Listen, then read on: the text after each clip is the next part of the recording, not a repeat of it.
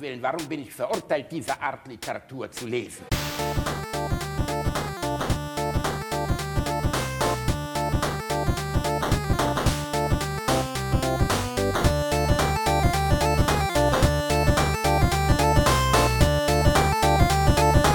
Ich lache niemals unter meinem Niveau. Verwaltung Wir alle waren einmal jung. Erinnern Sie sich noch daran, als Sie zum ersten Mal die Fotos nackter Frauen zu sehen bekamen? Und später, oh Schreck, Porno, Porno, Porno. Albert Stiller, und er steht nicht allein da, denn es gibt ihrer viele, hat eine geheime Sünde. Oder eigentlich zwei. Aber die erste ist die kleinere. Und das ist sie. Er besucht Sexshops und schämt sich dafür ganz schrecklich. Aber Dabei kann er es gar nicht abwarten, welche Geheimnisse reizend ungenierter Frauen in den Bereich seines Auges kommen werden. Hier kann er sich alles kaufen, was er sich im Leben versagen muss. Denn ja, wir lieben unsere Frauen und wir mögen sie auch recht gern. Aber lasst uns doch um Himmels willen wenigstens mit dem Auge etwas von dem Fleisch dieser Freuden, dieser unbekannten und mutigen Frauen kosten, die es für uns vor dem Fotografen tun. Das hat so eine Märchenerzählerstimme, ja, oder? volle Ralle. Und, und wenn sie nicht gestorben sind, dann ficken sie noch heute, Rani. Oh mein Ich, Gott. ich finde die Betonung auch so schön. Wir lieben unsere Frauen sehr. Ja, aber. Das ist so schön. Also das äh, sehr, allein die Betonung von dem, was und wie es da vorgelesen wird, äh, ist so ein Abbild der sozialen Strukturen der 70er oder 80, frühen 80er. Das, äh, Rani, das war, glaube ich, das schmierigste, ekelhafteste, äh, dass ich jemals, also das war wirklich in der langen Reihe von Piss mich an, äh, mach mir einen Haufen auf den Bauch, warum liegt der Strohrum-Dialog, war das wirklich das, also das war wie Honig mit Sperma drin, den man dir ins Ohr gießt. Ich fand das so richtig widerlich. Mm, Ich hätte noch mehr davon. Doch lasst uns doch wenigstens die optischen Freuden. Das klang wirklich so, als wenn er sich währenddessen eingeschleudert hätte. Der klang übrigens wie Otto Sander, der Ziehvater von Ben Becker, mittlerweile nicht mehr unter uns. Aber er war es, glaube ich, nicht. Ein ganz bekannter deutscher Sprecher, dessen Stimme so ziemlich jeder kennt. Otto Sander, kannst du mal eingeben, kennst gehört. du sofort. Doch, hast du 100 Millionen Mal schon in jeder Fernsehproduktion vor, also der ist vor sieben, acht Jahren gestorben, glaube ich, aber der hat so eine Stimme gehabt, der hat beim Boot mitgespielt und so weiter, aber der war nachher, hat er mehr gesprochen, als dass er, dass er geschauspielert hat und der hat halt so eine Stimme, die du sofort erkannt hast. Als Erzähler. Und das war jetzt die Schmiere Wixi. Ja, als Erzähler Aha. zum Beispiel bei Das Parfüm von Bernd Eichen hat er den Erzähler gegeben. Sie, das ist die Erzählerstimme bei Werner. Also bei den Ernsthaft? Werner. Ja, bei Werner Beinhardt und bei Werner gekotzt wird später. Ah, und beim Meisterwerk Werner, jetzt muss Kesseln etwa nicht. ich glaube nicht. Ich- ich- äh, war, es ist ich muss mir mal vorstellen, dass ich den dritten Namen des Werner-Films weiß. war ist das der wirklich- dritte? Wie, wie ist denn der Ich glaube- zweite? Ja, gekotzt wird später, oder? War das? Nee, ich, ich glaube, das muss Kesseln war der zweite, oder? Boah, ich, weiß es nicht. Es gab noch so einen unsäglich mit einem Schwein. Dann gab es, der erste war Werner, Werner Film, Beinhardt. Oder? Ja. Werner, Werner Beinhardt. Äh, und äh, der, der hatte, glaube ich, im Gegensatz zu den anderen ähm, äh, Realfilmszenen, daran erinnere ich mich noch, wo der Hauptdarsteller ausgerechnet Brösel, der Zeichner Ja, von Werner war, ja, der ja, wirklich ein, glaube ich, wirklich netter Mensch ist, der aber alles kann, nur nicht Schauspielern. Und das hat mich aber als, als Sechsjährigen, als ich diesen Film das erste Mal gesehen habe, nicht gestört. Ich weiß noch, dass da eine Szene drin vorkommt, wo Halleluja gesungen wird. Und ich meinen Vater dann gebeten habe, aus seiner riesigen Schallplattendings, äh, seiner riesigen Schallplattenregalen, mir ein Lied rauszusuchen, in dem dieses Halleluja vorkommt. Und da habe ich im Wohnzimmer gestanden und zu Halleluja getanzt und gesungen und fand es total cool. So, Halleluja, Halleluja, Halleluja, Halleluja. Ich, also Äh, ich, ich erinnere mich an den, an den ersten Film auch noch, dass ich diese äh, Realfilmanteile da drin immer total ätzend fand. Ja, äh, super beschissene Idee. Also Realfilmanteile mit Nicht-Schauspielern zu drehen für sowas. Ich Ja. glaube, es hat auch niemand damit gerechnet, dass es so ein Riesenerfolg wird. Ähm, und das Einzige, woran ich, oder nee, zwei Sachen erinnere ich mich an den ersten Werner-Film. Natürlich das Fußballspiel Ja, am das ist ja Anfang. immer legendär. Wusstest du, dass, soweit ich mich erinnere, die Werner-Stimme der Dünne von Klaus und Klaus ist? Echt? Ja, die Werner-Stimme ist der dünne, kleine, urige von Klaus und Klaus.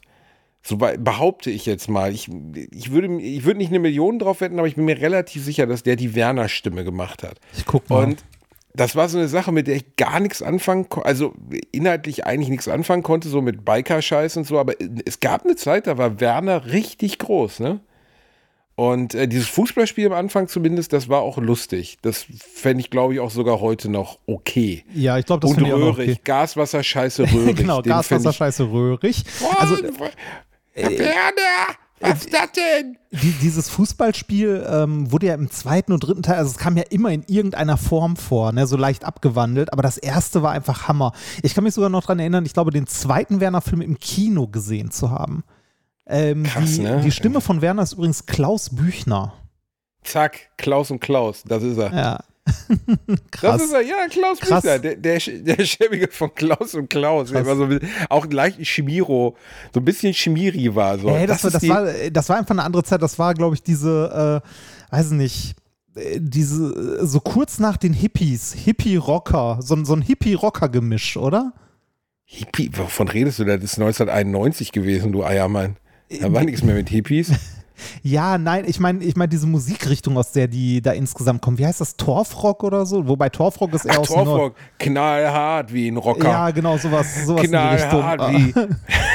ja, nee, Ganz warte, schlimm. knallhart wie Flasche Bier, bla bla. Boah, weiß ich nicht mehr, ey. Aber das, das ist, das ist hängen geblieben. Ich meine, guck mal, das ist 30 Jahre her, ich erinnere mich da noch dran. Ja. Und äh, das lustig, dass ich sogar noch wusste. Ich weiß auch, dass der eins oder einer der ganz wenigen, der jemals Kalkofe, den ich sehr verehre, für seine ähm, Verarschen äh, ver verklagt hat, war der Fette von Klaus und Klaus. Echt? Den hat Kalkofe nämlich alte fette Fickfrikadelle oder sowas genannt und dann hat er den, weil der abgenommen hatte, hat er sich beleidigt und böse Nachrede und so und hat dann den wirklich vor Gericht gezerrt. Und das Gott. wirkte natürlich alles wahnsinnig unsouverän, weil am Ende musst du immer, wenn jemand sich über dich lustig macht, das machen wie der coole Achim Menzel. Kennst du noch den, den äh, saure Gurken Achim? Ja, oder? Nee, sagt mir nichts. Gib, gib mal Achim Menzel ein. Das war so ein, ähm, der ist leider vor ein paar Jahren gestorben, überraschend an einem Herzinfarkt, so ein Ostmusiker, der einfach aussah wie Ah, doch, den kenne ich. Ja, ja, vom Ah, Sehen her kenne ich den auf jeden Fall. und, und über den hat sich Kalkofer auch sehr, sehr lustig gemacht. Aber Achim Menzel hatte halt die Größe zu sagen, ey, ist geil. Und hat dann auch in den Sketchen über sich selber mitgespielt. und, so. Geil. und das wirkte halt tausendmal souveräner, als den Kalkofer dann zu verklagen, weil am Ende... Ähm, am Ende musst du immer mit, mit, also es gibt nichts Größeres, als über sich selbst lachen zu können. Über Ja. sich selbst nicht lachen zu können, ist immer klein und immer lächerlich. Und es gibt äh, als öffentliche Person nichts Dümmeres, als sich darüber aufzuregen oder die Leute sogar noch zu verklagen oder ähnliches. Äh, der Streisand-Effekt lässt grüßen. Ne? Also du machst es dadurch Der ja nur- Aufwand, äh, genau, du machst damit größer, als es vorher ja, war. Ne? genau. Das, ähm, ich habe gerade mal geguckt, die Werner-Filme in der Reihenfolge waren äh, Beinhard, der erste von 90, dann Das muss kesseln ist der zweite, Nein. doch, der dritte ist Volles Rohr, der vierte ist Gekotzt wird später und der fünfte, es gibt einen fünften, ist, Es Wern gibt einen Fünf. ja, ist Werner Eiskalt, 2011. Was? Ja, Ernsthaft jetzt? ja von 2011. 2011 Aber wurde auch noch schon- ein Werner-Film Aber ist auch schon produziert. zehn Jahre her, ne? 2011. Das ist ja sowieso Ist so, ne? Ani Sekunde Vor- mal, ist das Animation? Nee, das ist, das ist noch gezeichnet, oder? Ja, Animation ist ja gezeichnet. Also, oder meinst du nee, so, meinst also so äh, 3D-Animation? Computeranimation. Computeranimation. Nee, ist äh, so ein klassischer Zeichentrick. Eigentlich schlimm, ne? Also man fragt sich, also jetzt zumindest 2011, gab es noch ein öffentliches Bedürfnis danach? Gab es noch jemanden, der gesagt hat, muss ich mir geben? Ah, Also- ich glaube, glaub, Werner, hat eine, Werner hat eine Fanbase. Jetzt, wo ich gesehen habe, dass es einen gibt, überlege ich den auch nochmal zu gucken.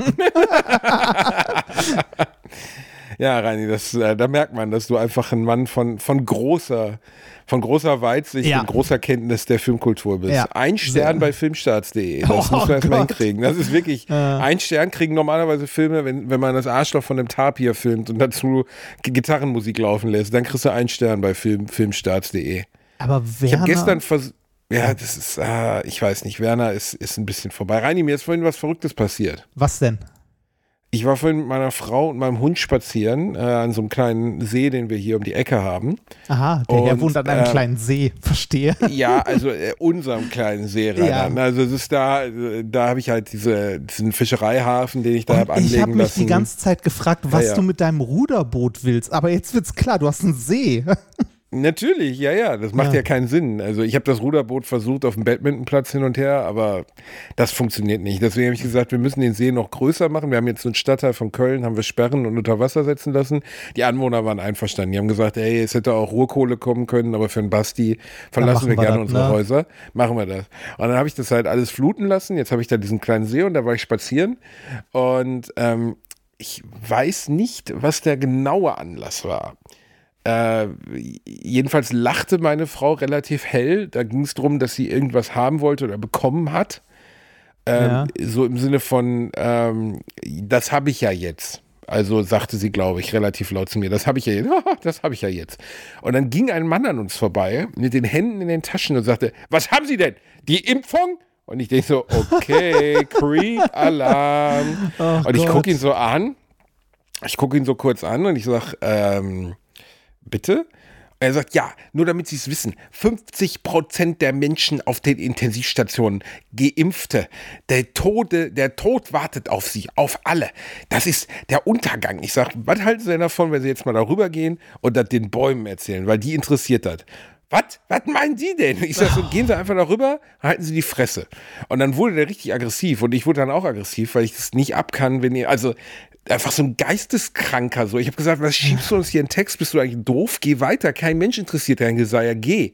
Und dann ging er auch, aber so beleidigt. Und dann direkt zehn Meter weiter hat er den nächsten Leuten seinen Text geschoben. Oh, so ein von mir lass- Mensch, ne? Genau. Lass dich nicht impfen, halt den Kopf von mir aus ins Wasser und laber die Enten voll. Aber lass doch einfach, also was ist denn das überhaupt für ein Plan? Ich gehe am See spazieren und laber fremde Leute ohne Anschluss. Also da- das ist wie diese Frau, die sich, das habe ich dir doch auch erzählt, wo ich mich auf die Bank draußen gesetzt habe im Café vor ein paar Monaten und neben mir so eine Oma Platz nahm und dachte, ach, was ein schöner Tag. Habe ich das erzählt? Hm, Ja, ich überlege, das ist schon länger und, und her, dann ne? haben wir uns total nett unterhalten Ja. und dann steht sie so auf und sagt, äh, Gott sei mit Ihnen, kennen Sie den? Und in dem Moment wusste ich schon, okay, weißt du, das war so ein bisschen, unser gesamtes Gespräch, das sie da vorgeführt hat, das eigentlich nett und liebenswert war, war damit vorbei, weil es war ja eigentlich nur die Rampe, damit sie mit ihrem Jesus und Gott-Scheiß kommen kann. Und es war richtig schade, das ist so ein bisschen wie so ein, wie soll man sagen, als wenn du jemanden in dein Haus lässt und der total nett ist und der dich dann beklaut. So hat sich das ein bisschen Ja, angefühlt. so, so im letzten Satz den Wahnsinn raushängen lassen. Ne? Mhm. Habe ich dir mal die Geschichte von meinem Bruder aus seinem Zivildienst erzählt, ähm, als er Pförtner war? Nee, Ähm, mein Bruder ist ja jetzt. Äh, der war Pförtner als ja, Moment. Moment. Der, der ist ja mittlerweile Rallye-Lehrer äh, und also Lehrer für Rallye, Geografie und so weiter. Aber der musste noch Zivildienst machen, ich ja nicht. Ähm, und der äh, war erst eingeteilt, also seine erste Stelle, die er hatte, war in einem alten Pflegeheim oder so oder in einem Krankenhaus. Auf jeden Fall, wo er so Hausmeistertätigkeiten gemacht hat und äh, hatte dann irgendwann äh, Rückenschmerzen ohne Ende, musste zum Arzt und äh, wurde, also durfte danach nichts Schweres mehr heben im Zivildienst, ne? weil Vaterstaat möchte ja nicht, dass du dich dann verletzt, weil dann ist Vaterstaat irgendwann haftbar und zahlt bis an dein Lebensende, so in etwa. Das heißt, äh, du darfst dann nichts Schweres mehr heben. Das gibt's beim Bund auch. Dann müssen deine Kameraden den ganzen Scheiß in der Grundausbildung, glaube ich, mit sich schleppen. Da bist du richtig beliebt. Ähm, Wie, dann bist du so voll der, voll der Sneaky Mac Arsch, der dann einfach sagt so, ja, ich habe hier einen Attest oder was ja, so in ernsthaft? etwa, so in etwa. Äh, aber der, der hatte das auf jeden Fall beim Zivildienst, was äh, zur Folge hatte, dass der versetzt wurde. Also der musste dann äh, auf eine andere Stelle quasi, also wo er nichts Schweres mehr heben musste. Und so kam es dazu, dass er Wie Pförtner, kam es denn zu der Verletzung? Ist er beim Onanier im Aufzug nee, gestolpert? äh, oder? einfach, äh, einfach körperlich unfit und dann zu schwere Sachen gehoben. ne? Also so irgendwie, weiß ich nicht. Als 18-Jähriger. Ja, wenn du irgendwie den ganzen Tag äh, für so ein, ähm, äh, weiß nicht, für so ein Altenheim mit irgendwie 300 Bewohnern oder so Wasserkästen verlädst und so, dann kannst du dir schon mal den Rücken verknacksen. Das ist, also äh, das denke ich oft, also wir haben ja schon mal über das Umzugsunternehmen gesprochen. Letztens Ja. hatte ich hier so einen Burschen von, von einem Getränke, ich bin jetzt mal neutral, einem Getränkeversand. Flaschenpost. ja, genau. Und äh, dem habe ich dann auch geholfen, weil der mir einfach leid tat. Ja, ich Also, mache das immer. Hab, so, ich mache das ja, ja, immer, mach weil das ich wohne in immer. der fucking vierten Etage. Ich lasse doch nicht von irgendeinem armen Studenten oder einer Studentin hier Wasserkästen in die vierte Etage schleppen. Ich gehe denen immer Naja. bis zur zweiten, also bis zur Hälfte entgegen Oder und sage, du- lass das gibst hier du ihnen stehen. denn den auch noch Trinkgeld? ja, Sehr gut. Du bist Ja. ein guter Mensch. Das mache ich nämlich auch.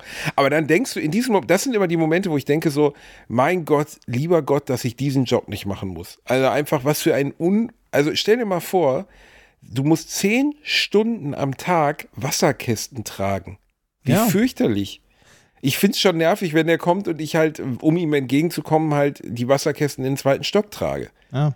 Das, Ähm, da, das nervt mich schon. Wenn ich mir vorstelle, das wäre mein Job, Alter, ist das fürchterlich. Guck mal, eine, eine meiner Schwestern ist Ende 40, äh, also Mitte, Ende 40 und ist Altenpflegerin. Die hat auch äh, jetzt schon den Rücken relativ im Arsch.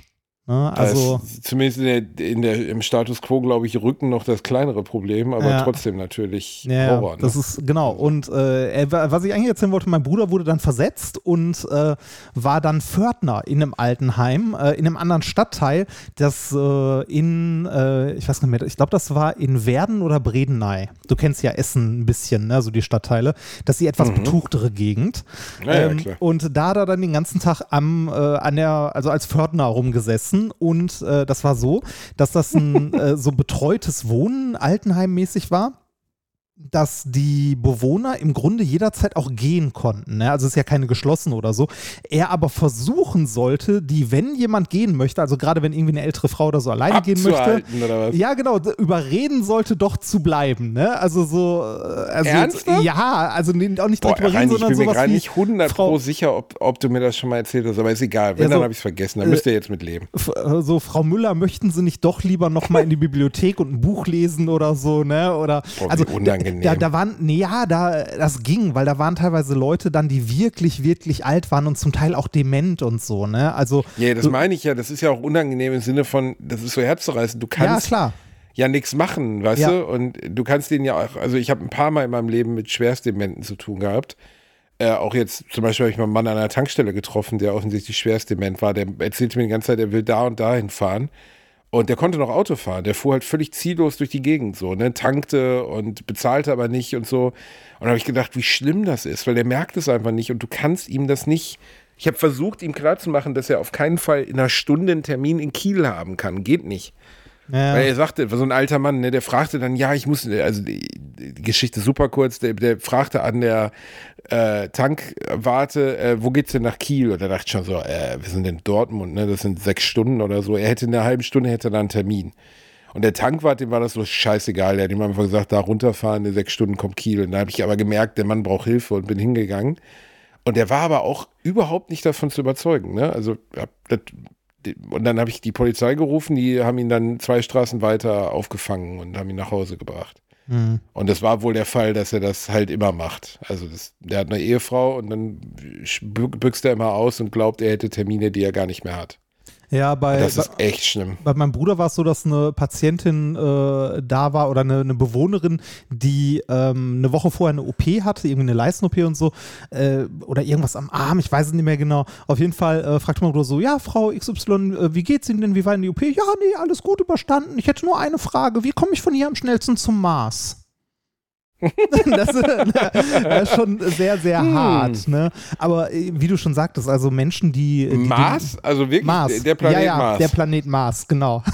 das, das, also in dem Moment. Finde ich aber, also finde ich ein relativ, weißt du, normalerweise sagen Leute so, wie komme ich am besten nach Wolfenbüttel oder so, aber Ja, ja. wie komme ich zum Mars? Ja, als das Frage schon. War, war schon hart. Aber so, also mit dementen Menschen zu arbeiten, äh, habe ich höchsten Respekt vor. Ist tatsächlich, find, also äh, ist schwierig. Unglaublich enervierend. Äh, ich Ja, habe, schwierig. also ich habe das äh, halt äh, persönlich erlebt bei meinem Vater, als der, äh, als dem, also mein Vater ist ja ne, nach langer Krankheit an Krebs gestorben, das hat sich sehr lang gezogen, äh, aber so im, im letzten halben Jahr wurde der zunehmend dement. Und äh, oder sogar mehr als ein halbes Jahr. Das hat man am Ende äh, vor allem daran gemerkt, dass er nicht mehr geraucht hat. Obwohl er der schlimmste Kettenraucher war, den ich je kannte.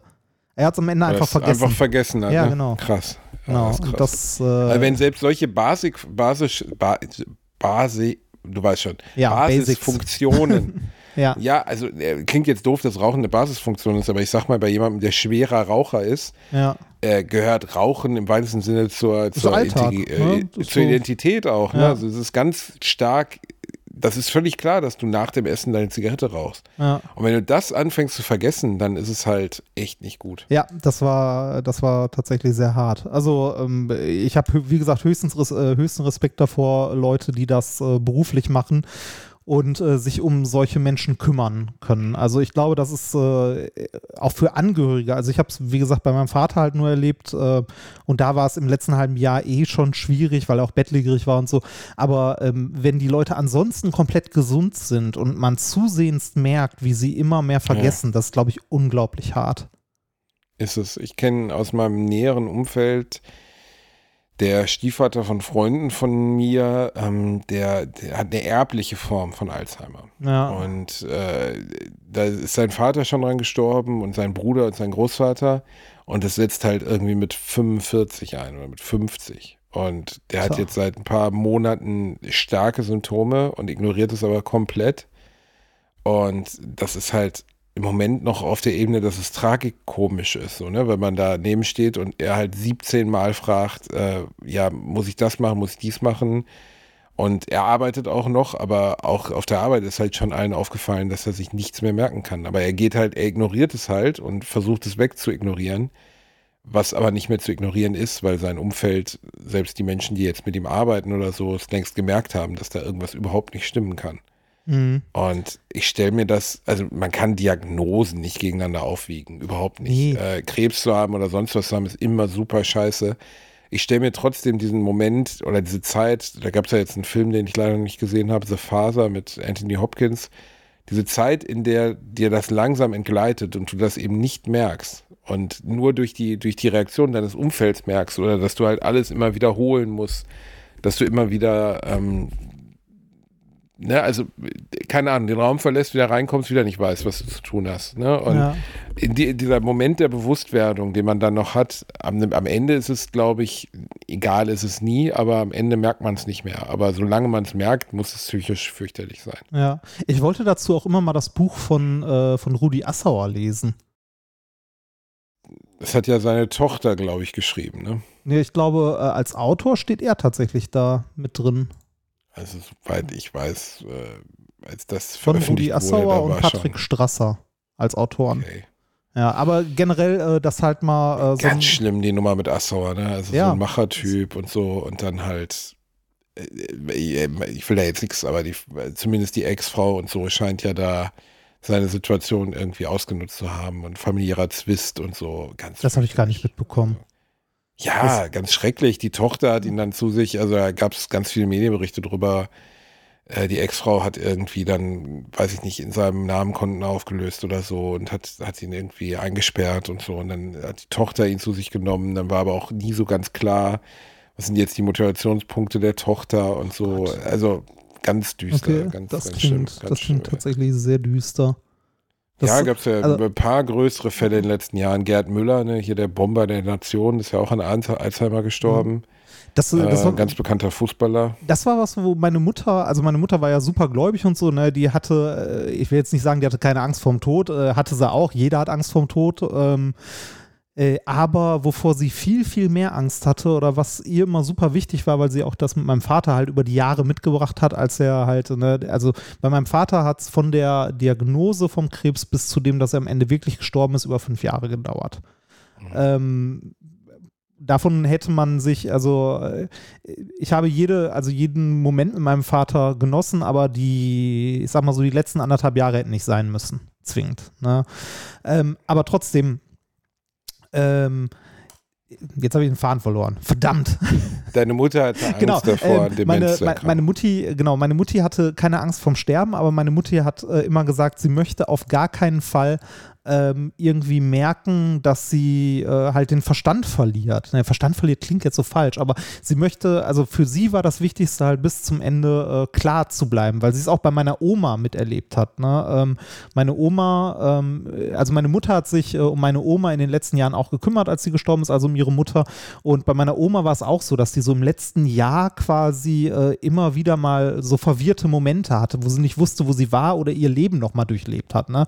Also meine Oma ist irgendwie mitten in der Nacht aufgewacht und hat gedacht, äh, sie ist gerade irgendwie in ihrer Kindheit, wo gerade Bomben auf Essen fallen. Ne? Mhm. Das, äh, ja, so das klassische Retardierende, was ja, man dann genau. hat. Ne? Also, dass man die, ganz viele Menschen mit Demenz fallen ja in ihre ja. Kindheit zurück. Ne? Und ja, und, und das da ist seltsam. Also meine Oma, eine Oma hatte ja, ich hatte eine sehr harte Oma und eine ganz weiche, ganz tolle Oma, mit der ich, von der ich immer auf der Bühne erzähle. Meine harte Oma hat, hat auch Alzheimer bekommen, war die letzten fünf, sechs Jahre ihres Lebens wirklich, ja, schlimm. Und äh, das war erstaunlich. Die konnte am Ende nicht mehr äh, also weder, dass sie meine Mama, also ihre Tochter erkannt hat, noch sonst wen, äh, konnte nichts mehr, gar nichts mehr. Aber wenn du ein Freund, ein guter Freund, dann hat die ja. den kompletten Text dieses Liedes ja, aus krass. dem Stand gesungen. Und das liegt, da gibt es ja viele Untersuchungen zu, dass unser Gedächtnis ja in ganz unterschiedliche Arten unterteilt. Ne? Und dieses, mir fallen die Begriffe, ich kenne die Begriffe jetzt gar nicht aus dem Kopf, aber dieses Gedächtnis, was zum Beispiel sowas wie Musik oder Texte von Musik und so abspeichert, ist halt völlig anders als das identitäre Gedächtnis, ne, das Informationen über deine Familie und so abspeichert. Ich wollte gerade sagen, das identitäre Gedächtnis hat einen Seitenscheitel und steht mit dem rechten Arm da oben genau. vom Brandenburger Tor. genau. Das, genau. Ja. Wenn man nicht mehr weiß, ob es Bernd oder Björn heißt. Ja, genau. genau. Und, äh, nee, aber das, und das fand ich halt, das weiß ich noch, dass ich, also ich meine, das ist gestorben, als ich 13, 14 war. Das fand ich total irritierend. Also du konntest wirklich keinen Satz mehr mit ihr reden, ne? Also gar nichts. Mhm. Du konntest sie nicht mal fragen, möchtest du einen Kaffee oder möchtest du keinen? Es kam keine Antwort mehr, aber du hast gesagt, ein Freund, ein guter Freund, die stand auf und sang dieses Lied. Oder auch ungefähr 30, 40 andere Lieder, ne? Ja. Und äh, da war immer, waren immer so Momente, das, also meine Mutter hat es kaputt gemacht, sich um meine Oma zu kümmern. Also sie hat sich fünf Jahre bei uns zu Hause um meine Oma gekümmert. Ja. Zusätzlich zu ihrem Job. Und äh, dann ging es irgendwann. Also meine Oma hat dann zweimal das Haus angezündet. Äh, okay. Nicht in böser Absicht, ne? aber ja, sie hat dann klar. einfach ein, hat dann einfach einen Topf mit Kartoffeln auf den Herd gestellt und ist weggegangen. Ne? Und irgendwann war dann halt klar, das ist mit, meine Eltern waren beide berufstätig, ich war Teenager, das ist nicht zu leisten mit Oma. Also am Anfang war es noch so, dass man ja mit ihr reden konnte und sie nur leicht vergesslich war, aber am Ende war es halt wirklich so ganz fürchterliche Situation, ne, wo ja. sie auch nicht mehr wusste, dass man, wie man auf Toilette geht und so. Und ja, dann das, musste sie leider ins Heim. Ja, ne, das, das, hatte meine, äh, meine Tante, die äh, hat am Ende ähm, also die Schwester von meinem Vater, die hat am Ende auch äh, wirklich nichts mehr, also die konnte nichts mehr richtig. Ich finde das, äh, ich finde das grausam. Ich ja. hoffe, dass das zumindest, also es gibt ja bis heute keine, soweit ich weiß, es gibt höchstens Dinge, die helfen, irgendwie am Anfang damit umzugehen oder es zu verlangsamen, aber es gibt keinerlei Heilung und es gibt auch keinerlei Erkenntnis wirklich, was zum Beispiel Alzheimer wirklich ist. Ne? Ja. Ja, also es gibt ja diese Eiweißablagerung im Gehirn und so, die man gefunden hat. Mhm. Ähm, äh, ich weiß nicht mehr genau, wie man die nennt, ähm, aber das sind so Indizien, die man dann nach dem Tod findet. Aber irgendeine Art von Medikamentierung, die den Leuten hilft, ist bis heute nicht entdeckt, oder? Ich, äh, da bin ich, äh, da habe ich zu wenig Ahnung. Da habe ich äh, ehrlich gesagt gar keine Ahnung. Ich weiß nur, ähm, äh, von den wenigen Wünschen, die meine Mutter hatte, ist ihr das tatsächlich erfüllt worden. Also meiner Mutter ging es äh, bis zum Ende. Äh, also sie war halt krank und so, ne? Aber zumindest geistig immer voll, also voll auf der Höhe. Ich glaube, dass das einem, also ich kann den Wunsch verstehen. Ich glaube, dass das ja. einem auch sehr wichtig ist. Wäre mir persönlich auch, also sagen wir mal so, mit der mit der äh, schamvoll ich fülle, äh, zum Beispiel bettlägerig zu sein, gewindelt werden zu müssen und so. Das sind ja auch alles Dinge, die ja, für Menschen, die ihr Leben lang gearbeitet haben, die ihr Leben lang irgendwie selbstständig gewesen sind, ist das ja fürchterlich, auf einmal diese, diese Selbstständigkeit zu verlieren und auch am Ende diese, diese Souveränität. Aber damit könnte ich deutlich besser umgehen, als wenn ich jetzt merken würde, meine Persönlichkeit verabschiedet sich. Ja, auf jeden und Fall. Oder, oder du, äh, du fragst die ganze Zeit nach Leuten und dir wird die ganze Zeit gesagt, also was gesagt wie, die sind vor fünf Jahren gestorben oder so. Ne? Also, Genau, ja, ja. das, Das hat ist meine halt- Oma auch immer. Wollte Ja. immer zu ihrem Mann, mein Mann, mein Mann. ja. Und das, der Umgang damit für Angehörige ist halt super schwer, weil du, egal was auch immer du tust, ne, du kannst eine Million Mal erklären, dass der Mann nicht mehr lebt. Du kannst eine Million Mal ähm, das mit Bildern beweisen. Du kannst, du kannst, äh, du kannst sagen, Ja, du- ne, wir, wir fahren nachher hin, wir gucken nachher nach dem. Wird trotzdem immer und immer wieder damit anfangen. Es gibt keinen Weg Ja, daraus. genau. Und äh, die, also äh, bei, bei meinem Vater war das so, dass wir am Ende, äh, als, äh, als er halt in diesem Zustand war, dann ähm, äh, gar nicht irgendwie sowas gesagt haben wie lebt nicht mehr oder sonst was, sondern so, äh, sondern eher, wie du gerade sagst, so auf später vertrösten oder ja, die ist gerade einkaufen oder so. Ne? Ähm, weil in den nächsten zehn Minuten hat er es dann schon wieder vergessen gehabt und so. Ähm, aber jema- jedes Mal den Menschen dann zu erklären, so ja, die ist vor, die oder der ist vor fünf Jahren gestorben, damit tut man sich und dem Menschen auch keinen Gefallen, ne? Also weil die dann immer wieder diese, diesen Trauermoment durchleben. Ne? Genau, das also ist, jedes Mal bei jeder Information wieder das Ja. gleiche Gefühl von, oh Gott, der ist gestorben. ja, Und dann in dem Moment wahrscheinlich so auch so eine, vielleicht eine kurze Realisation, wie konnte ich das jetzt gar nicht wissen oder Ja, habe ich das vergessen? Ne? ja, ja, Und ja, ich hoffe, dass uns, Bitter. also das wäre einer meiner persönlichen Wünsche, dass ich alt genug werde, dass diese Dinge behandelbar oder heilbar sind, dass mir das entgeht, weil das, das ist einfach, weiß ich nicht, das finde ich viel schlimmer als körperlichen Verfall, weil da kannst du, ja, das ist halt am, am, so- am Ende äh, ist halt dann der Körper noch da, aber halt nur noch, äh, das klingt jetzt so, so äh, plakativ billig, aber das ist halt nur noch eine Hülle, ne? Also äh, das, Das äh, ist ja das auch das Schlimme, du stirbst ja nicht dran, ne? Und Ja. äh, dann bist du, also die, die Oma meines besten Freundes hat, äh, glaube ich, acht Jahre lang im Bett gelegen also Ja. mit Alzheimer. Ne? Und das ist schon. Ja. Boah, Reini, jetzt haben wir uns aber ein richtig Ja, gutes richtig laune toll, Thema ne? reingeredet. Wie sind wir denn kann- dahin gekommen? ja, Was ich, hast du denn wieder für äh, eine Scheiße tut mir gebaut, kann- Verdammt nochmal, was ist denn los mit Ich, dir? äh, ich kann dir was von meinem Urlaub erzählen. Ich war letztens Ja, in. super, dein ja, Urlaub. mal, ich war letztens in Rom. Hey, Demenz, Oma hat ins Waschbecken gekackt. Super. Nein, ich war, Danke, äh, ich war letztens in Rom und war dort im äh, Computermuseum in Rom. Und äh, Hast du das nicht schon erzählt, Remford? Kann es sein, dass du dement bist? Ich, ich glaube nicht. Ich weiß nicht, ob ich das schon erzählt habe. Ich habe dir Bilder davon geschickt. Das weiß ich. Aber ich weiß ja nicht mehr, wann ich mich mit dir. über. Wann ich mich mit dir privat unterhalte und wann nicht. Wie, wie geil wäre, oder wie traurig geil wäre das, dass wir jetzt über Demenz und Alzheimer reden, aber die gleiche Story erzählen wie letzte Woche. Und wir beide so total begeistert. Krass, krass. ja, Wahnsinn. Uh. Ja. Ja, dann erzähle ich es nicht.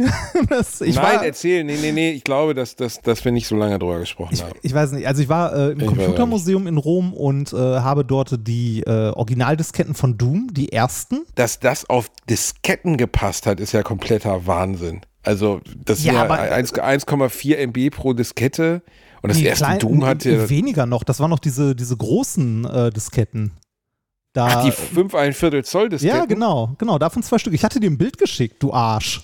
Ja, ja, ja, ja, ja. Ich habe ich hab nicht mehr im Kopf gehabt jetzt, ob das welche Größe an Disketten das war, aber das kann doch nicht sein. Doom hatte doch nicht nur 2 MB oder so. Doch, Selbst das in der erste Ursprungsfassung nicht. Das allererste Doom, doch, auf jeden Fall.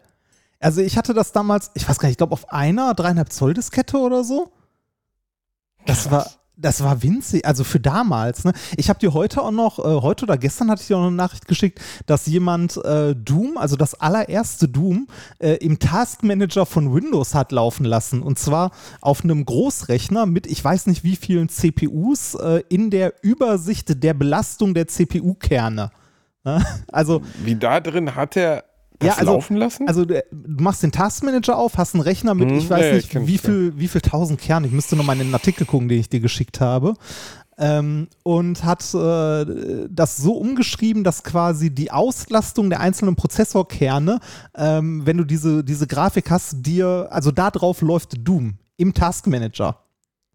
Krass. Brauchst du allerdings auch einen Rechner mit 896 Kernen für. Also ein bisschen, Okay. bisschen viel. Also wie gesagt, Großrechner. Apropos Rechner. Ich habe äh, vorgestern ähm, mein neues MacBook endlich bekommen. Endlich das ist sehr, sehr schön. Ja, neues endlich. MacBook.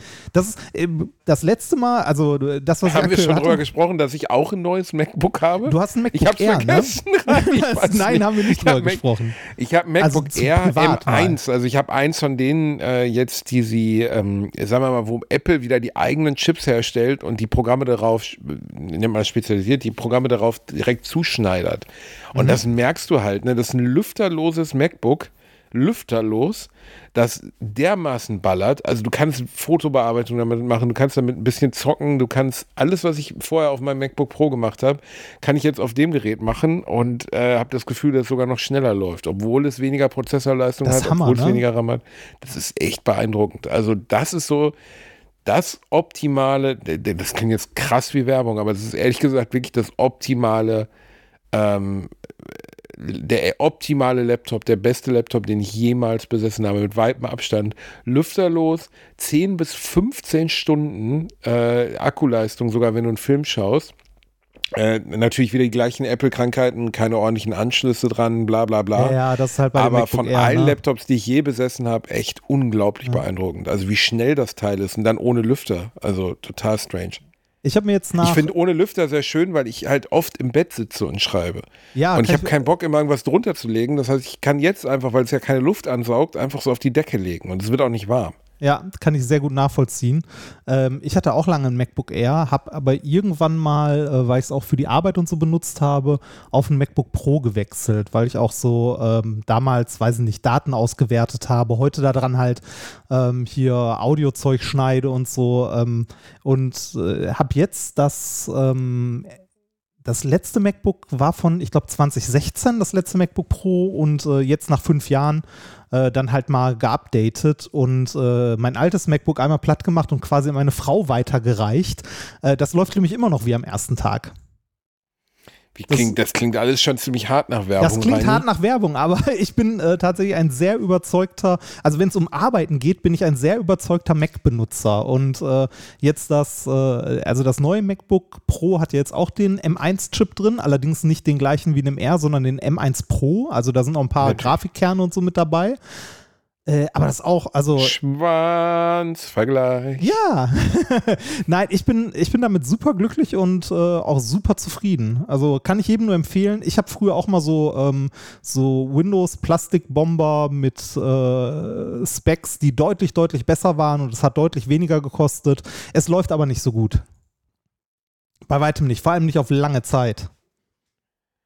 Äh, Das, ich finde das, nee, also ich habe drei äh, Windows-Laptops und die sind alle scheiße, muss man leider sagen. Also Ja, unterschiedlich scheiße, ähm, aber ich habe einen Gaming-Laptop, der ist halt unglaublich laut, unglaublich laut. Ähm, äh, klobig bis dort hinaus, aber gut, du kannst damit halt, wenn du möchtest und Kannst du unterwegs zocken, bist, ne? problemlos Cyberbank spielen. Ja, aber eigentlich eine Ja. Fehlinvestition, hätte ich nicht kaufen sollen, weil ich spiele nicht unterwegs Cyberpunk. Ja. Also mache ich einfach Ja. nicht. Ist irgendwie Quatsch gewesen. Äh, dann habe ich so ein, so ein Surface Book, was man so umklappen kann, weißt du, so, so eine Art Tablet, auch totale Scheiße. Machst Ja. du eh nie, klappst du eh nie um und hat eine Akkulaufzeit von zwei Stunden zehn. Und zwar bei halber Helligkeit. Da denkst du dann auch, also damit geht der Sinn eines Notebooks halt einfach mal komplett verloren. Mhm. Ähm, und stürzt halt auch, weil es Windows ist, einfach zwischendurch mal völlig ohne Sinn ab.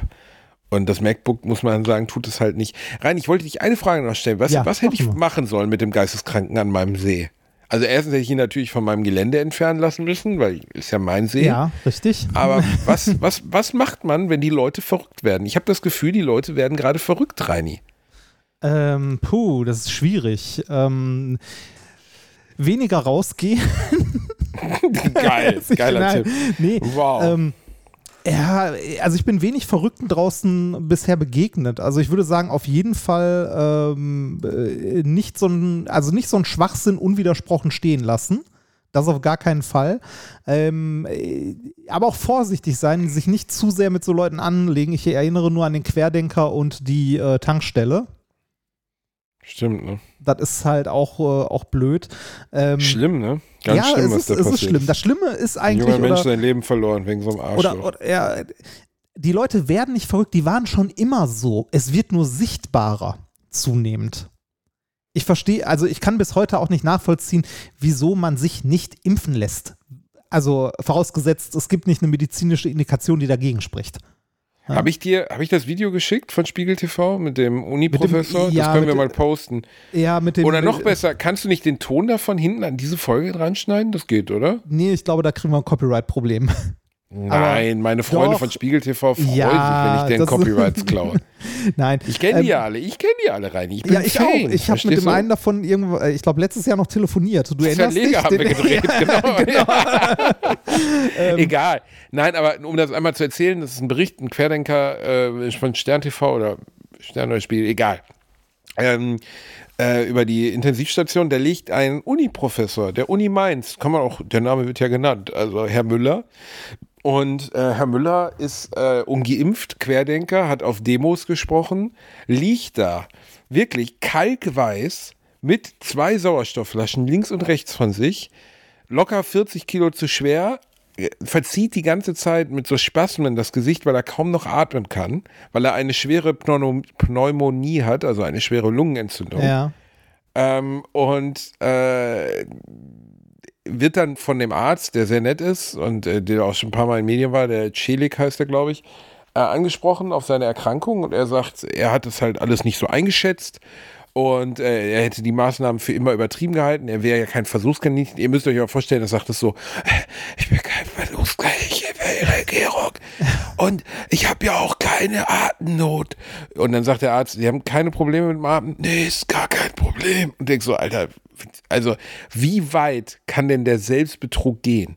Ja. Und dann sagt, äh, sagt die Interviewerin, haben Sie denn eine Botschaft an die Menschen da draußen, zu denen Sie jetzt gesprochen haben, die gegen die Covid-Maßnahmen äh, demonstriert haben? Und er sagt dieses Punkt, Punkt, Punkt, allen Ernstes, macht weiter. In dem Moment wäre ich als Arzt ge- hingegangen, hätte schön das, das Krankenbett genommen, hätte es in, den- in den Aufzug geschoben und hätte ihn draußen auf dem Parkplatz abgestellt. Ja, Da soll das- noch mal, nee, wirklich, ich weiß, dass unser Gesundheitssystem das nicht zulässt und das im weitesten Sinne unterlassene Hilfeleistung wäre. Aber Reini, ganz ehrlich, wenn jemand dort unter intensivmedizinischen Maßnahmen auf einer Station liegt und das große Glück hat, in einem Land zu leben, in dem er unter diesen Umständen trotz seiner, seiner wirklich gestörten Haltung wie jeder andere Patient vollumfänglich umsorgt wird, und dann auch noch dem Pflegepersonal, das sein Leben riskiert und den Ärzten, die ihr Leben riskieren, dort zu arbeiten, so ins Gesicht spuckt, dann hat er es zumindest verdient, dass keine Krankenkasse der Welt diese Behandlung bezahlt. Der Mann ist Uniprofessor, soll es doch selber bezahlen. Ja, das. Und zweitens, warum, also wirklich, wenn ich sowas sehe, ne, ich hätte kotzen können über diese Hybris. Und dann sagt er allen erstes noch, ich bin ja, ich bin ja kein Risikopatient, ich bin ja nicht übergewichtig. Und denkst, du siehst den Typen da liegen, denkst so, Alter, du hast locker 40 Kilo zu viel, was ist los bei dir? Ja, das, das, Bittere, das Bittere ist, ähm, der, dem Mediziner oder der Intensivstation ist ja prinzipiell erstmal egal, w- wieso verschuldet, ob selbst verschuldet oder fremdverschuldet man auf der Intensivstation oder im Krankenhaus generell landet. Und das ist auch richtig so, ne? Ähm, äh, weil man auch gar nicht so schnell sehen kann, ob das selbst verschuldet ist oder nicht. Oder, ne? Also prinzipiell wird erstmal jeder Patient gleich behandelt. Und das ist auch richtig so. Ich kann natürlich trotzdem den unglaublichen Frust nachempfinden, weil den habe ich auch, wenn äh, auf einer Intensivstation äh, Leute halt äh, ja, die das Personal und die Betten bis zum Anschlag belasten, die dort nicht liegen müssten, nur weil sie irgendeiner, also und dort nur liegen, weil sie irgendeiner irren, wirren Idee nachfolgen, dass sie glauben, dass wir äh, alle unterdrückt werden und denen mit der Impfung ein Chip implantiert wird oder so. Also das ist ein absolutes Unding, die dann auch noch irgendwie erzählen, so, ja, auf den Impf Intensivstationen liegen ja auch immer mehr Geimpfte, das hilft ja gar nicht und so. Das ist halt auch Bullshit. Ne? Natürlich liegen auf der Intensivstation auch geimpfte Menschen, auch zweimal geimpfte Menschen, wahrscheinlich sogar irgendwann auch dreimal geimpfte Menschen. Aber diese, äh, also diese Leute sind halt äh, ein, ein winzig, winzig, winzig kleiner Prozentteil von den Leuten, die geimpft sind. Ne? Ähm, äh, es kommt halt zu Impfdurchbrüchen, das ist normal. Wohingegen, wenn du dir die Ungeimpften anguckst, von denen ist es ein sehr großer Prozentsatz, der dann auf der Intensivstation landet, wenn er krank wird. Also die Impfungen wirken genauso wie berechnet und erwartet. Die Leute, die so eine Scheiße behaupten, wie jetzt sind ja fast nur Geimpfte auf der Intensivstation und so, die verstehen Statistik nicht. Und die, verste die verstehen Mathe offensichtlich nicht. Also ich, also ich könnte da jedes Mal kotzen, wenn ich so eine Scheiße lese. Und ich äh, lese das gelegentlich, weil ich hier und da in so Querdenkerforen mitlese. Äh, wobei ich das auch im, immer weniger mache, weil es mich einfach nur noch aggressiv macht. Und ähm, ich, äh, es stehen, also es, es stand ja oder es wird ja mittlerweile diskutiert über eine allgemeine Impfpflicht ne, was nicht Impfzwang heißt. Das sind nochmal zwei unterschiedliche Dinge. Aber eine ja, aber die Kommunikation, also ich finde Impfpflicht richtig und gut, aber die Kommunikation der Bundesregierung dahingehend war ja auch eine Katastrophe. Ne? Ja, also zu sagen, es wird keine Impfpflicht geben. Es wird, und dann löschen sie einfach Stickum alle äh, Aussagen zum Thema Impfpflicht von ihrer Homepage. Also richtig peinlich. Nein, man, man, man wie kann, so ein Zehnklässler. Man, man, kann ja sagen, es wird keine Impfpflicht geben, aber man sollte äh, auch den Mut haben und äh, die, also äh, ja doch den, den Mut haben und äh, die Kompetenz, sich hinstellen zu können und zu sagen, so, wir haben uns an diesem Punkt geirrt, unser System oder unser Gesundheitssystem ist komplett überlastet, ähm, die Zeiten und die Umstände haben sich geändert, wir brauchen eine Impfpflicht für entweder bestimmte Berufsgruppen oder wir brauchen eine allgemeine Impfpflicht, so wie es äh, Österreich jetzt macht. Ne? Also da gibt es ja demnächst. Man sieht also ja jetzt in anderen Ländern, dass es, man sieht in anderen Ländern, dass es möglich ist. Und äh, die, ich habe letztens eine Pressekonferenz mit Jens Spahn gesehen und habe wieder nur gedacht, was für eine Hybris dieser Typ hat. Was für eine unfassbare, was für ein Hochmut. Also so im Sinne von, ja, wir haben ja alles getan, was zu tun war. Nein, habt ihr nicht. Nein, ihr habt genau in dem, also die Wissenschaft hat seit Monaten gesagt, dass das, was jetzt da ist, gekommen genau, wird. Das konnte ja niemand seit kommen Monaten. sehen. Ja, das ist so eine Frechheit, das ist so eine Ohrfeige in die, in die Gesichter von allen Wissenschaftlern, die das der Bundesregierung dutzendfach gesagt hat. Wir alle wussten, dass im Herbst die Zahlen hochgehen würden und wir wussten, dass das Abbauen von, von äh, Gratis-Impfmöglichkeiten, dass das äh, Abbauen von Ko äh, Gratis-Corona-Tests etc der Rückbau von all diesen Testzentren etc., dass das dazu führen wird, dass die Leute sich nicht mehr testen lassen.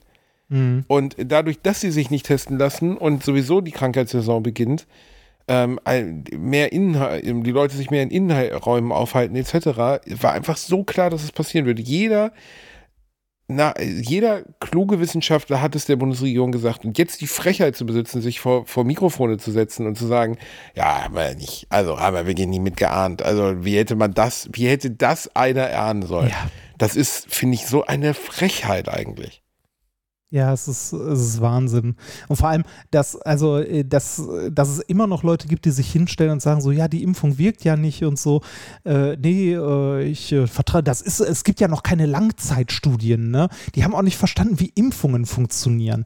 Oder äh, was Langzeitfolgen in Anführungszeichen bei äh, in medizinischen Studien bedeuten. Langzeit- oder Spätfolgen sind Folgen, die nicht unmittelbar auftauchen, sondern so nach zwei Wochen oder drei.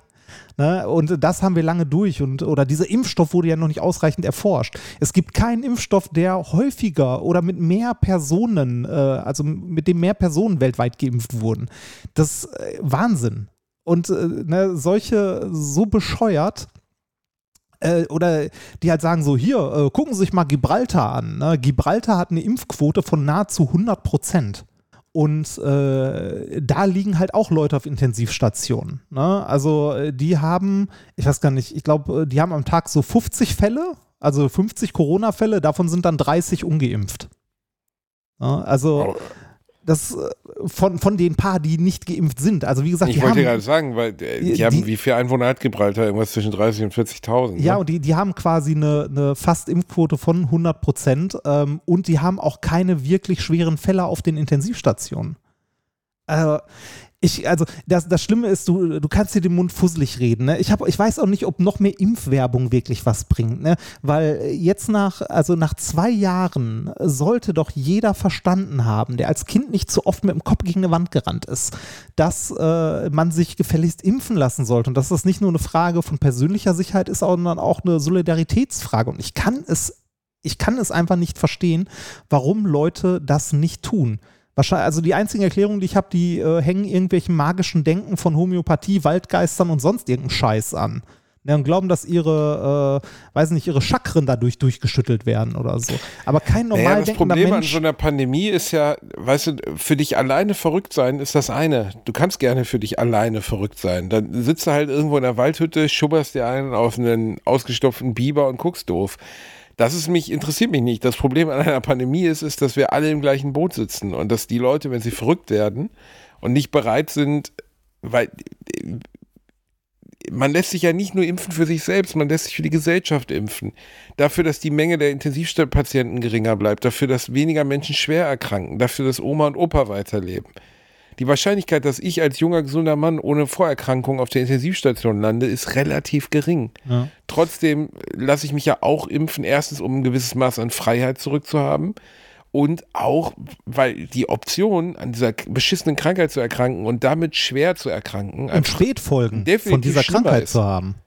Ja, also von denen man jetzt wirklich viele mittlerweile vermutet, ne? Also, dass vieles zurückbleibt oder äh, also auch so geistige, geistige Probleme, Erinnerungsprobleme etc., dieses Fatigue-Syndrom, also so eine dauerhafte Ermüdungserscheinung.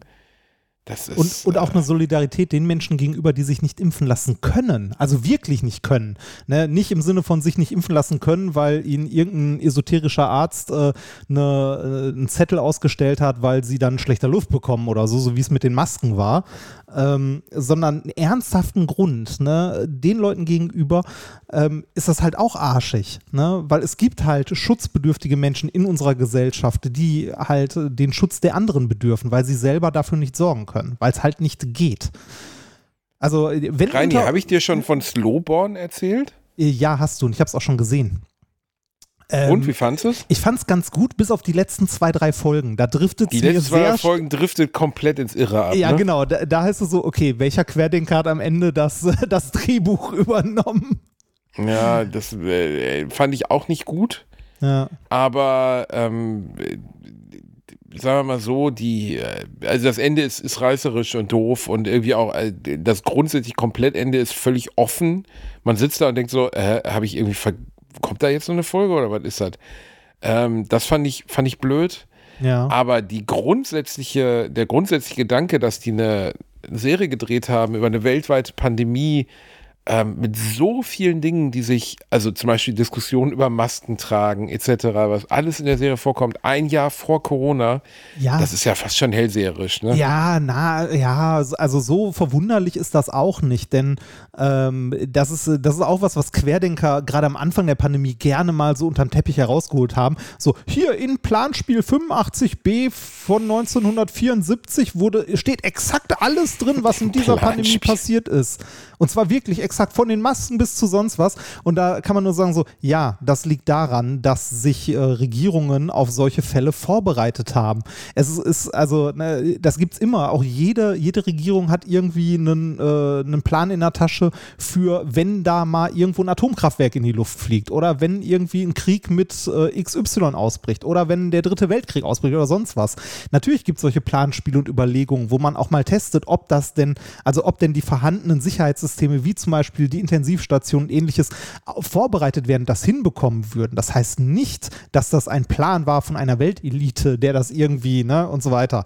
Ähm, und ähnlich ist das, also so ein bisschen ist das bei der Serie. Ich meine, die ist von 2019, da konnte man schon ganz gut absehen, was bei so einer weltweiten Pandemie passieren wird. Denn, ähm, ja, aber es ist äh, trotzdem echt ja, erstaunlich, ja, es, finde ich. Nee, es ist, es ist gut, aber ähm, diese, also diese Covid-Pandemie, diese wirklich weltweite Pandemie, die wir gerade haben, ähm, die ist ja nicht wirklich die erste, sondern es gab auch noch andere. Also wir hatten ja zum Beispiel auch die ähm, vor gar nicht allzu langer Zeit die Schweinegrippe, ähm, diese Mutation der Schweinegrippe, die keine weltweite Pandemie war, aber die im asiatischen Raum recht gut rumgewütet hat. Das haben wir hier gar nicht so viel mitbekommen. Oder die Vogelgrippe damals. Das waren auch schon mhm. Coronaviren, ähm, die waren auch echt heftig. Wir haben, es ist nur nicht bis zu uns gedrungen.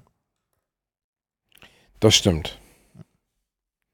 Aber äh, sowas Weltweites wie das jetzt ist in unserer Lebenszeit nicht passiert. Ja, das stimmt. Also so, so einschneidend wie, äh, wie das jetzt, das hatten wir tatsächlich nicht. Äh, apropos Serien, ich habe ähm, vorgestern auch eine neue Serie angefangen und zwar Foundation. Foundation, worum geht's denn ja. da? Äh, Foundation ist äh, die Verfilmung des äh, Foundation-Zyklus von Isaac Asimov. Äh, das ist so also Sci-Fi. So Science, Sci-Fi, okay. Genau, Sci-Fi. Ähm, Isaac ich, Asimov hat, glaube ich, mal gesagt, dass Carl Sagan der einzige Mensch wäre, Carl Sagan. den er für ja, Carl Sagan der einzige Mensch wäre, den er für klüger halten würde als sich selbst. Ja, das ist doch äh, sehr Das ist eine charmant. bescheidene Aussage, oder? Ja. Fand, fand ich gut. Äh, Carl Sagan hat auch sehr gute Bücher geschrieben. Äh, unter anderem ähm, äh, Der Drache in meiner Garage heißt die deutsche Version davon. Ich weiß nicht mehr, wie hießen die englischen nochmal. Äh, das The haben Dragon in my Garage. Nein. Nein, äh, warte mal, wie, wie heißt es denn? Der Drache in meiner Garage. Wie heißt das Ding denn im Original? Ähm, ich weiß es nicht mehr. Also es geht, äh, es geht dabei, äh, da drin erklärt er so ein bisschen, wie Wissenschaft funktioniert. Ähm, ah, The Demon Haunted World heißt das Original. Äh, da geht es ein bisschen darum, wie Wissenschaft funktioniert. Er erklärt äh, wissenschaftliche Grundprinzipien, das, was sehr, sehr vielen Leuten äh, heutzutage leider fehlt, also ein Verständnis dafür zumindest. Ähm, also wie man, wie man Sinn von Unsinn unterscheiden kann oder woran man auch äh, äh, wirkliche Informationen zum Beispiel von Werbung unterscheiden kann. Und so. Das ist ein äh, sehr gutes Buch. Aber äh, zurück zu Isaac Asimov, den kennen die meisten wahrscheinlich, wenn sie ihn denn kennen, von so Sachen wie äh, den Robotergesetzen. Die Asimovschen Gesetze, genau. Man darf keinen Menschen verletzen. Ja, genau. Also was, was und keine äh, Handlungen Weg führen, die einen Menschen verletzt. Aber letztlich da die unter anderem die Vorlage zu iRobot geht, glaube ich, auf Asimov zurück, ne? Ja, genau, das ist ein Buch von ihm. Ich Rob, also iRobot ist ein Buch von, äh, beziehungsweise ich glaube eine Kurzgeschichte. Also ähm, Asimov hat ganz, ganz viele Kurzgeschichten, so äh, Sci-Fi-Roboter-Kurzgeschichten geschrieben. Wo ich das, äh, wenn ich Leuten mal was empfehlen will, was, wenn es um Sci-Fi geht, ich habe nicht viel Sci-Fi-Zeug gelesen, aber wir haben in der Schule damals Do Androids Dream of Electric Sheep gelesen. Ah, ja. Für Echt? Welchen Film war das die gelesen? Voll Das haben wir in der Schule gelesen. Oh, ja, wir krass. hatten einen coolen, Gut. ja, wir hatten einen wirklich coolen äh, Deutschlehrer, Herrn Sott, der uns Sachen hat lesen lassen, die, äh, sagen wir mal, ungewöhnlich waren. Und habt, äh, äh, das von äh, Dick, ne? Also genau, von, Philip K. Philip K. Dick. Ja. Und das ist die, im weitesten Sinne die Vorlage zu Blade Runner gewesen.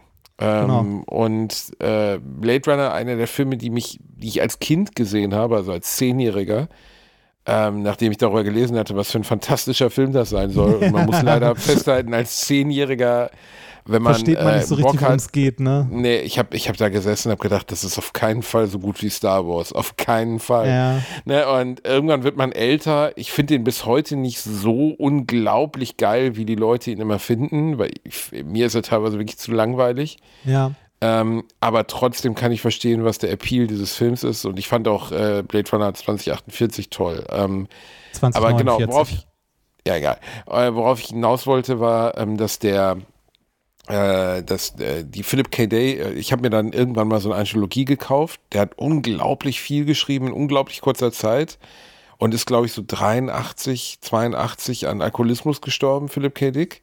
Hat, glaube ich, sogar noch die erste Fassung von Blade Runner gesehen oder zumindest hat er am Drehbuch irgendwie noch mitgearbeitet, ist dann während der Filmveröffentlichung gestorben. Blade Runner, so ein klassischer Film, der vom Studio komplett zerschnitten wurde und dann erst 20 Jahre später der Vision des Regisseurs Ridley Scott folgend dann richtig erschienen ist, weil halt ne, das Studio natürlich sagte, ist öde und warum wird nicht geschossen und was, es geht um ausgestopfte Tiere, was ist bei euch denn los und so. Und ähm, worauf wollte ich hinaus? Äh, genau, und äh, Philip K. Dick kann ich nur empfehlen. Ist aus heutiger Sicht alles natürlich irgendwie ein bisschen veraltet Ja, weil der zu einer gut. Zeit geschrieben hat, als- genau, als, der hat zu einer Zeit geschrieben, als Sachen wie das Internet und so noch völlige Zukunftsmusik waren. Aber hat halt ganz tolle Gedankenspiele. Und dieses Do Androids, da geht es ja genau um die Frage. Also träumen Androiden von äh, mechanischen Schafen ist ja im weitesten Sinne ein bisschen ironisch oder, oder Mhm. polemisch gemeint, aber es geht halt darum, was, wo beginnt denn Bewusstsein? Wo beginnt denn, wo unterscheidet sich ein gebauter Roboter von einem Menschen, wenn er Ja, auch Gefühle so hat? philosophische? Fragen, ne? Genau, sind oft philosophische Fragen und so zusammen mit Bukowski, den ich viel gelesen habe als Teenie, eine meiner absoluten Lieblingsliteraturen. Äh, ich habe von äh, Philip K. Dick auch ein paar Sachen gelesen. Ähm, unter anderem The Man in the High Castle wurde ja von, äh, von Amazon Ah. als Serie verfilmt. Die finde ich nicht so gut. Ähm, also ich habe mir die erste Staffel angeguckt und dann war es das für mich auch. Das Buch fand ich ganz gut.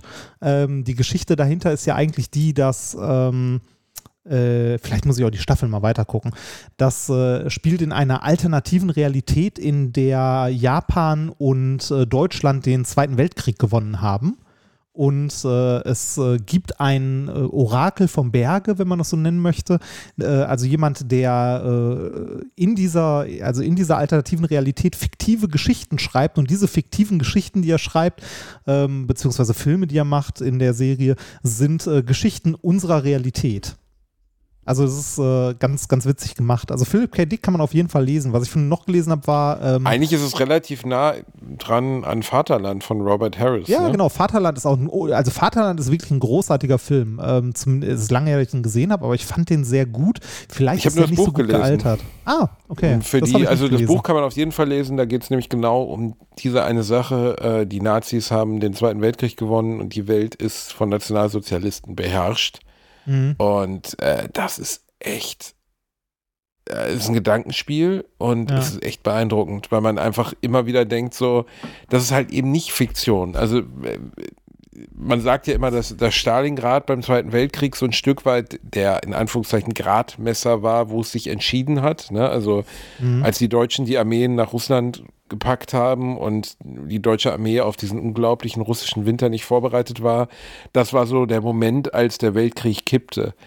Aber ähm, hätten die ein paar Entscheidungen anders getroffen und hätten die Amerikaner sich später eingeschaltet, etc., etc., dann wäre es vielleicht anders gekommen. Ja, ich finde so, so alternative Realitätsgeschichten immer super spannend. Das muss jetzt nicht, äh, nicht gerade der Zweite Weltkrieg zwingend sein. Es gibt ja noch mehrere, ne? Also auch welche, die weiter zurück noch in der Vergangenheit liegen. Ähm, hier Iron Harvest, ähm, heißt es, glaube ich, ist gerade so ein Echtzeitstrategiespiel. Das spielt in so einer Steampunk-Welt, Ah, in ja, der es, ja, glaube ja, ich, noch das, das Großpreußische Reich oder so gibt. Also, also auch so, so ein bisschen eine alternativen Realität. Finde ich immer, finde ich immer super spannend. Ja, aber stell, also, stell dir das mal vor, an sich, wenn man mal über den Weltkrieg nachdenkt, also wir müssen jetzt nach Demenz nicht das nächste Thema aufmachen, Nein, aber man, nee, aber das kann man wirklich mal sagen, wenn man mal nachdenkt, wie wenig, also Deutschland hatte ja nicht viele Bündnispartner. Italien, Japan, äh, wie noch? Eigentlich. Keine Ahnung. Ich weiß, Ja, also die, beiden, die, Japan, beiden hätte, die beiden hätte ich auch noch hinbekommen. Ja, Österreich. Äh, und Ja, ja, so. gut, aber die, die, oder die Ja. Länder, die sie jetzt sofort annektiert haben, Holland und so, ne, wo sie dann, aber die grundsätzliche Bündnispartner, wenn du mal bedenkst, wie klein Deutschland ist und wie klein äh, Japan und Italien sind in Relation zum Rest der Welt, dass die es geschafft haben, ein, oder geschafft haben ist ja der falsche Begriff, aber dass die es fast hingekriegt hätten, ein, ein Weltreich aufzubauen, äh, unfassbar, oder? Also Ja, es gab, auf jeden es, Fall. Es gab, also der Gedanke, dass die Nazis den Krieg gewinnen, war nicht, ist nicht unvorstellbar. Das ist jetzt nicht reine Fiktion. Äh, Ja, also am, am Ende, äh, also wenn es eine alternative Realität ist, ist es natürlich immer Fiktion. Aber ähm, es, äh, also äh, ich glaube, es ist häufig in der Geschichte so, dass kleine Änderungen schon äh, große, große Auswirkungen gehabt hätten. Und gerade das macht so alternative Realität Geschichten ja immer so spannend. Es gibt ja auch, ähm, es gibt eine relativ schlechte Fernsehserie oder ich weiß gar nicht, ich glaube, die läuft auf Netflix. Äh, warte mal, ich glaube, die heißt Timeless. Äh, ja, Timeless heißt sie. Davon habe ich letztens ein paar Folgen gesehen. Da geht es genau um diese, ähm, äh, genau um diese Prämisse. Ähm, die haben irgendwie so ein Zeitraumschiff, mit dem sie durch die Zeit reisen. Ist halt sehr amerikanisch geprägt.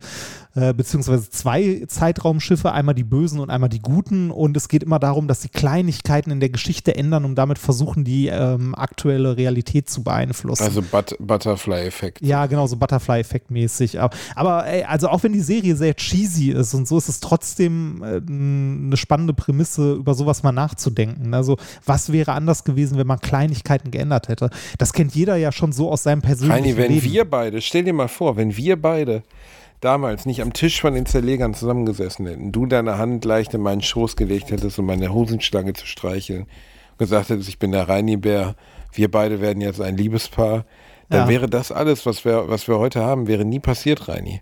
Ja, das, äh, oder stell mal vor, wir hätten anstatt von, Ster äh, von Spiegel TV damals ähm, den Zuschlag nicht von denen bekommen für die Produktion, sondern von diesem Pornostudio. Das, äh, das hätte komplett anders aussehen. Ich meine, es hätte immer noch die Zerleger gehießen, ne? Genau. Aber es, es wäre komplett Aber wir hätten anders. krass woanders, wir hätten Ja. krass woanders zerlegt, auf jeden Fall. Da, wo du, da, du meinst Magma, wo du früher immer wichsend vorm Schaufenster gestanden hast mit zwölf, ne? Als ich das letzte Mal in Essen war, habe ich ernsthaft überlegt, weil ich da in der Nähe Ob ich war. mir jetzt mal ob ich, einen abreibe. nee, ob, ob, ich, ob ich da mal kurz vorbeifahre und für dich ein Selfie mache. so Auch Reini, neben das hätte mich es hätte, es hätte mich persönlich sehr glücklich gemacht. Ich Ja. hoffe, dieser Firma geht es gut und sie floriert. Ja, Sagt das, man, äh, äh, sagt man bei so einer Firma, sie defloriert? Ich glaube schon. wahrscheinlich. oh Gott. oh Gott. ja, wie laufen denn die Geschäfte? Ach, sie deflorieren ganz gut. Auf jeden Ja. Fall. Ach ja, Oh, Reini, ist was ist das? Was ist wieder Premium? Äh, Könnt ihr mir bitte, meine lieben Hörer, die ich euch verehre, küsse und äh, sowieso allumfänglich liebe, wie ihr wisst, ähm, könnt ihr mir mal ein paar, ein paar Serien empfehlen? Weil ich habe mir letztens, Reini, ich habe mir zwei Serien hintereinander gegeben Ja. ähm, und habe eine davon nach Folge zweieinhalb ausmachen müssen. Und jetzt werden viele zu Hause sitzen und Hm. Welche? sagen, Bielendorfer, du dreckiger Hurensohn. Äh, WandaVision musste ich ausmachen. Ah, Fand ich so Ah. schrecklich, so Nee. öde. Reini, mir ist der Kniff bewusst. Auch ab Minute eins war mir der Kniff bewusst, dass das alles nicht real sein wird und so. Aber ich fand es so langsam erzählt. Und nach, nach zwei Stunden habe ich dann auch verstanden, dass das so eine Art Traumrealität sein soll. Und äh, ne, also jeder, der die Filme gesehen hat, weiß ja, dass, dass beide Charaktere miteinander verbunden sind, was mit dem einen Charakter passiert ist, bla bla. Das weiß man halt einfach. Das wäre auch gar nicht schlimm, aber mich hat einfach, also es gibt zum Beispiel, warte ganz kurz, also ganz kurz, äh, WandaVision spielt mit der Ästhetik verschiedener Sitcoms, ne, der verschiedenen Jahrzehnte. Und es gibt eine Folge von äh, Doc, äh, Mr. Robot hier, äh, die, die Hacker-Serie mit Rami Malek, die relativ ähnlich ist, wo es plötzlich auch, wo er sich einbildet, er wäre in einer Sitcom und alle Charaktere reden so und spielen so und so. Und dann wird es immer mehr durch so eine, also eine Art magischer Realismus, wird es immer mehr durch Gewaltszenen durchbrochen. Also er, er spielt plötzlich in einer Sitcom mit, aber auf einmal hat einer einen Kopfschuss und äh, bla bla bla. Ne? ja. Also plötzlich dringt die Realität wieder in diese Serie vor, die wirklich grausame Realität der Serie Mr. Robot. Und das dauert so insgesamt 30 Minuten. Das fand ich damals schon ein bisschen lang, aber es hat mich gepackt und das konnte ich mir auch angucken. Bei dieser Serie habe ich nach zwei Stunden dann einfach gedacht, okay, ich habe den Kniff jetzt verstanden. Könnt ihr mich jetzt bitte mal unterhalten? Also ich möchte gerne unterhalten werden. Das hat mich einfach super gelangweilt. Ja, mir, mir ging es bei WandaVision, als ich das mal angefangen habe zu gucken, sehr, sehr ähnlich. Ich habe das auch nach zwei Folgen ausgemacht. Ich habe aber später, nachdem der äh, Alvin mir empfohlen hatte, das doch bitte mal weiter zu gucken, mich tatsächlich noch durch zwei, drei Folgen gequält. Also es ist am Anfang wirklich ein bisschen blöd, aber das nimmt dann Fahrt auf und wird echt noch sehr gut. Also WandaVision ist nachher Ich finde das wirklich sehr mutig, ehrlich gesagt, eine Serie so zu, zu pacen, dass, Ja, dass, äh, sie, dass du wirklich drei, vier, also das ist so ein bisschen dieses, warum ich mit Game of Thrones nie was anfangen konnte. Game of Thrones ist so der Klassiker, wo du dir die ganze Staffel, zwölf Stunden deines Lebens nimmst du dir. Und dann sa sagst du zu Leuten so, ey, ganz ehrlich, Leute, aber ich, ich habe jetzt wirklich versucht, mir Game of Thrones zu geben. Also ich habe mit zwölf Stunden Game of Thrones gesagt, ach, ey, Staffel 1, geil wird Game of Thrones ab Staffel 4. Und ich denke so, Ja. wollt ihr mich verarschen? Und richtig schlimm wird es dann in Staffel 8. Ja, nee, Ja. aber weißt du, es sind halt 40 Stunden so. Also ganz ehrlich, wenn ich äh, The Witcher spiele oder, oder was weiß ich, keine Ahnung, und mir würde einer sagen, ach, nach 40 Stunden wird das geil. Nee, ein Videospiel muss halt auch in den ersten zwei, also für mich so das beste Aber- Beispiel Portal zum Beispiel. Portal 2 ist nach 10 Minuten schon einfach so gut, Ja, das dass stimmt. du nicht mehr aufhören Das kannst. stimmt. Mich hat Und, Witcher äh, nie abgeholt. Ja, also wenn, auch legitim. Also bei Witcher gibt es auf jeden Fall ein paar so Hinkefüße, wo ich sage, kann ich verstehen, wenn Leute daran keinen Spaß haben. Äh, und es ist ja auch langsam erzählt. Also Ja. dauert ja auch ewig, bis da was passiert. Aber trotzdem ist es halt wenigstens hübsch anzuschauen, die Kämpfe machen Spaß. Ne, alles, alles okay. Aber bei WandaVision habe ich gedacht, boah, Alter, ist das langsam. Und dann habe ich mir direkt im Anschluss daran, weil meine Frau das ja nie gucken wollte, weil sie Star Wars ja nun wirklich gar nicht interessiert, endlich mal so Mandalorian angefangen. Ah, ja. Und die Serie macht für mich einfach alles richtig. Ja, die ist fängt super. an. Die ist sehr Und in gut. den ersten, in den ersten fünf Minuten geht einfach schon so viel. Weißt du, also du hast schon das komplette Star Wars-Feeling, du hast ein paar geile Erinnerungen an die Star Wars-Vergangenheit, so ein bisschen dieses Cantina-Gefühl, ne, weil er ja auch in so eine Cantina Ja. reinläuft. Du hast, du hast die Musik, du Also- hast die Optik, alles, was ich möchte, wenn ich mir eine Star Wars-Serie reinziehe. Mandalorian ist wirklich super, die Serie. Also die habe ich auch sehr gerne geguckt. Ähm, ich könnte dir noch Loki empfehlen. Ich bin jetzt erstmal mit Avengers-Serien durch, ey. Äh, ja, also Loki würde ich eine Ausnahme. Also WandaVision braucht halt ein bisschen. Ähm, hier Falcon and the Winter Soldier habe ich nie über Folge 2 hinaus geschafft, weil ich das zu langweilig fand. Das ist halt so Action, Action, Action, Action, Action, Action. Und ich finde Action leider sau langweilig. Ich, auch immer, wenn ich irgendeinen Actionfilm sehe, denke ich mir, ja, schön gemacht, aber erzähl die scheiß Geschichte weiter. Ne? Die Verfolgungsjagd dauert jetzt schon fünf Minuten, reicht. Ne?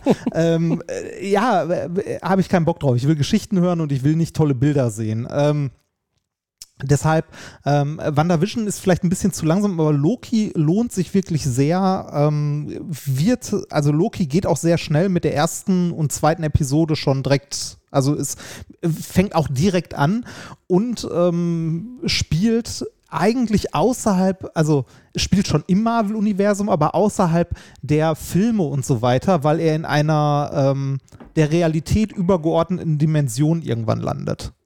Natürlich, die Reali ja, eine der Realität ja, übergeordneten ist, Dimension. Also es, es, es, geht dann um die, um die Zeitwächter und Zeitlinien und so. Also Loki ist wirklich sehr sehenswert. Das, ist er äh, denn, wie in den, also Loki ist ja eigentlich ein ganz interessanter Charakter. Ich mag auch Hiddleston, den Schauspieler, gerne. Mhm. Ist er denn in der Serie so, wie er im Film am Ende ja. ist? Also ein sympathischer Charakter ja, oder ist, ist er in Arsch? Nee, er ist ein sympathischer Charakter. Äh, okay. Also, Wäre auch du, komisch gewesen, es nicht zu machen. Genau, du, du verfolgst Übrigens Empfehlung, wenn ihr eine Hiddleston-Serie mhm. sehen wollt, guckt euch The Night Manager mit Tom Hiddleston an und dem Darsteller von äh, Dr. House, Hugh Laurie. Ah. Ist eine Verfilmung von einem John Le Carré-Buch, soweit ich mich erinnere und äh, geht um ein, ein Nachtportier, der einen Mord miterlebt in einem High-Class-Hotel und dann in so eine Art Agenten-Thriller reingezogen wird. War vor zwei, drei Jahren mal, ich glaube, es ist Netflix, ich weiß es nicht mehr, The Night Manager, sehr empfehlenswert. Eine schöne, ich mag es ja auch gerne, wenn eine Serie, also wie die zum Beispiel, oder Squid Game jetzt auch, einfach nur eine Staffel hat. Hast du dir eine geile ja, Staffel so angeguckt? Miniserien können auch toll sein. Ja, du hast nicht das Gefühl, da muss jetzt noch was dran gehängt werden. Klar, Squid. Game war ja natürlich allen bewusst, dass so wie das Ding ballert und wie erfolgreich das geworden ist, scheißegal, ob alle Charaktere tot sind, natürlich setzen sie das fort, klar. Ja. Ähm, aber äh, also dafür ist der, der Markt regelt einfach zu sehr. Weißt du, da kann der Regisseur vorher noch zehnmal sagen, das ist eine geschlossene Geschichte. Und ich finde jetzt, also, hast du Squid Game gesehen? Ja, klar. Ähm, also geschlossener kann die Geschichte ja eigentlich nicht sein. Also ja, alle, wird, sind, alle sind tot. Es wird aber auf jeden Fall eine zweite Staffel geben, weil das Ding so ja, erfolgreich war. Genau, genau, das meine ich ja damit. Also, ja, aber das, also mit dem krassen Übererfolg dieser Serie hat ja niemand gerechnet und ich sage dir, bis vor acht Wochen hat auch niemand damit gerechnet, da noch eine zweite Staffel von drehen zu wollen. Ja. Weil wohl auch in Korea, das ist eine südkoreanische Serie, das höchst unüblich ist. Also koreanische Fernsehserien etc. haben oft nur eine Staffel, hatte ich gelesen, also kann ich nicht beurteilen. Ich habe noch nie eine gesehen. Aber ähm, das scheint dort wohl, aus irgendeinem Grund ist für diese Staffelproduktion ungewöhnlich. Also die machen immer in sich geschlossene Universen und einzelne Staffeln. Ähm, ähm, ich finde es krass, wenn Serien das hinkriegen, dass so, also, wie soll man sagen, zum Beispiel True Detective ist ein gutes Beispiel dafür. Habe ich nie ähm, gesehen. Richtig, richtig gut. Die erste, erste Staffel mit Matthew McConaughey. Also da merkst du erstmal, was für ein toller Schauspieler das ist. Ähm, und was war es noch? Fargo. Also eine ah, Serie. Ah, Fargo habe ich gesehen, ja. Fargo, die erste Staffel ist auch so super. Die zweite ist gut. Die dritte, das habe ich ausgemacht. Ähm, aber was ich ganz geil daran finde an Fargo und auch an True Detective ist, dass es ja jedes Mal eigentlich nur das gleiche Universum ist, aber was völlig anderes erzählt. Keine Figur wiederholt sich. Ne? Also die nächste Staffel geht um andere Ermittler in einem anderen Zeitraum, in einer anderen Stadt mit einem anderen Background. Und das finde ich schon ganz cool. Also, wenn es gut gemacht ist. Mhm. Wobei man natürlich dann im ersten Moment auch oft die liebgewonnenen Ermittler, die man in der letzten Staffel gesehen hat, auch vermisst. Und denkt so, hä, eigentlich würde ich gerne noch mehr über die erfahren. Ja. Ähm, aber bitte Leute, empfehlt mir mal irgendwie eine geile neue Serie, weil ich bin gestern so bei Netflix durchgegangen, du wirst ja mittlerweile erschlagen. Ja, genau. Also, also mittlerweile hat man das Problem viel, des Überangebots. Man überhaupt keinen Über genau, Da ist nur leider auch viel Scheiße bei. Ähm, hast du Shameless gesehen? Auch wieder so ein Ding, wo Leute mir sagen, ja, dritte Staffel, dann wird's geil. Ja, ich fand es ähm, eigentlich von der ersten an ganz gut. Äh, ja, also so. Komischerweise bin ich, nee, ich bin dann auch, also da ist mir halt vieles zu doof. Also, dass diese unglaublich hübsche Tochter, ähm, weißt du, die, die Familie alleine stimmt, weil ihr, ja. also erstens finde ich das Shameless viele Sachen krass verniedlicht. Alkoholismus, Drogensucht, Ja, Missbrauch. Ist, ist halt hart Ja. drüber, ne? Nee, also nee, aber ich, also es schreien immer, die Vogue Generation schreit immer nach, ja, und das kann man nicht machen und das kann man nicht machen. Ich finde, das ist für mich so ein Bilderbuchbeispiel von der Serie, wo Armut einfach komplett verharmlost wird. Ja, also wo du die stimmt. ganze Zeit Das denkst so, ja, also arm sein ist schon doof, aber wenn, solange man gut aussieht, viel fickt und, äh, und äh, der Vater halt zwischendurch mal bewusstlos auf dem Boden aufwacht, ist es ja dann doch irgendwie lustig. Und ich denke immer so, also bei Shameless hat mir zumindest in den ersten zwei Staffeln gefehlt, dass einfach einer mal richtig krass an seinem Drogenkonsum verreckt. Und äh, das passt aber in den Tenor dieser Serie nicht rein. Ähm, die Serie hat was, finde ich auch. Also für ganz kurz, es geht um eine Familie. Ähm, die Mutter ist nicht mehr da, der Vater ist ein schwerer Alkoholiker und so ein Taugenichts, der irgendwie sich von einer Katastrophe in die nächste laviert. Sehr gut gespielt von William H. Macy. Und die Tochter, bildschön, mit einem tollen Gebiss und einer Modelfigur ausgestattet, wo ich dann auch immer so denke, so, so sehen halt Frauen, die sechs Kinder aufziehen müssen, ähm, einfach nicht aus. So, weißt du, da verliert mich die Serie schon. Nicht, weil ich will da jetzt nicht eine zahnlose Heroinabhängige haben, aber diese Tochter ist einfach viel zu schön und viel zu perfekt. Die ist gebildet, die ist bemüht, die ist klug, die ist, äh, die ist bildhübsch und du denkst die ganze Zeit so, woher hat sie das denn bei diesem Background? So, weißt du, Ja. die Mutter ist seit 15 Jahren weg, der Vater liegt kotzend auf dem Sofa, sie hat fünf Kinder, um die sie sich kümmern muss. Ja. Ähm, da, da, da verliert die Serie, also äh, da will die Serie mir einfach einen Charakter verkaufen, den es nicht gibt. also das Nur weil es geiler ist, eine attraktive, schöne Frau dazu haben, als eine entwickelt sich- realistische Frau zu haben. das entwickelt sich aber auch noch weiter. Die scheitert später auch noch und so. Also ja, äh, ich kann viel von dem nachvollziehen, was du gesagt hast, aber ich finde die Serie trotzdem ganz unterhaltsam. Also die kann man trotzdem ganz gut gucken. Ja, da sind einfach lustige Szenen, also da sind einfach sehr lustige Einzelszenen auch drin, weil der Vater ist halt so ein kompletter Vollhonk, der einfach all, also der halt so seine Seele für Alkohol und für Drogen verkaufen würde und der sich halt einen Scheißdreck um seine Kinder kümmert so, ne? Und trotzdem aber immer noch so ein Rest Menschlichkeit hat und immer wenn man ihn gerade lieb gewonnen hat oder wenn man gerade denkt, ach krass, der hat jetzt irgendwie was für sein, seine Kinder getan, kommt dann raus, dass er aber eigentlich heimlich seine, seine, weiß ich nicht, sein Neugeborenes beklaut hat und du Ja, so einfach denkst, genau. was für ein fürchterlicher Mensch. Ähm, da, oder auch, dann verliebt sie sich in der ersten Staffel in so einen Typen, äh, den, den aus irgendeinem Grund, warum auch immer, diese ganze Armut und diese ganze Katastrophe null interessiert und null stört. Und dann kommt raus, dass der aber heimlich Multimillionär ist und denkst so, das ist halt alles komplett absurd. Also das ist einfach Quatsch. Das ist einfach, Ja, also, aber es weißt ist- es ist einfach halt Quatsch. So, ja, ne? aber es, Ähm, es ist halt Unterhaltung. Ich finde die trotzdem ganz okay. Aber ich bin für, für gute Serienempfehlungen auch immer offen. Also, äh, wie, wie du schon sagtest, man wird gerade da davon erschlagen. Ich habe mit meiner, äh, meiner Liebsten letztens auch angefangen, auf Disney Plus diese The Last Man-Serie zu gucken.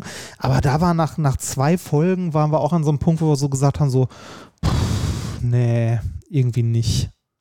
Komisch, ist, ne? also, Also, das ist, das, nee, aber das, Serienmacher müssen das, ich finde das beste Beispiel für eine Serie, die, die das gecheckt hat. Ich meine, ich, du kennst ja meine Verehrung für diese Serie. Äh, Breaking Bad ist einfach so Ja, ein Paradebeispiel. Nein, aber guck mal, die, die Serie beginnt. Ne, wir sehen die, die, die, also ich habe vor zehn Jahren oder acht Jahren das Ende von Breaking Bad gesehen, das ist ewig her, aber das erinnere ich noch. Die Serie beginnt, du siehst diese wahnsinnig öde Wüste von New Mexico und auf einmal kommt dieser abgefuckte Wohnwagen ins Bild. Und du siehst diesen, diesen völlig verwirrten Typen, der irgendwie in seiner schlecht sitzenden Schießerunterhose äh, sich festhält.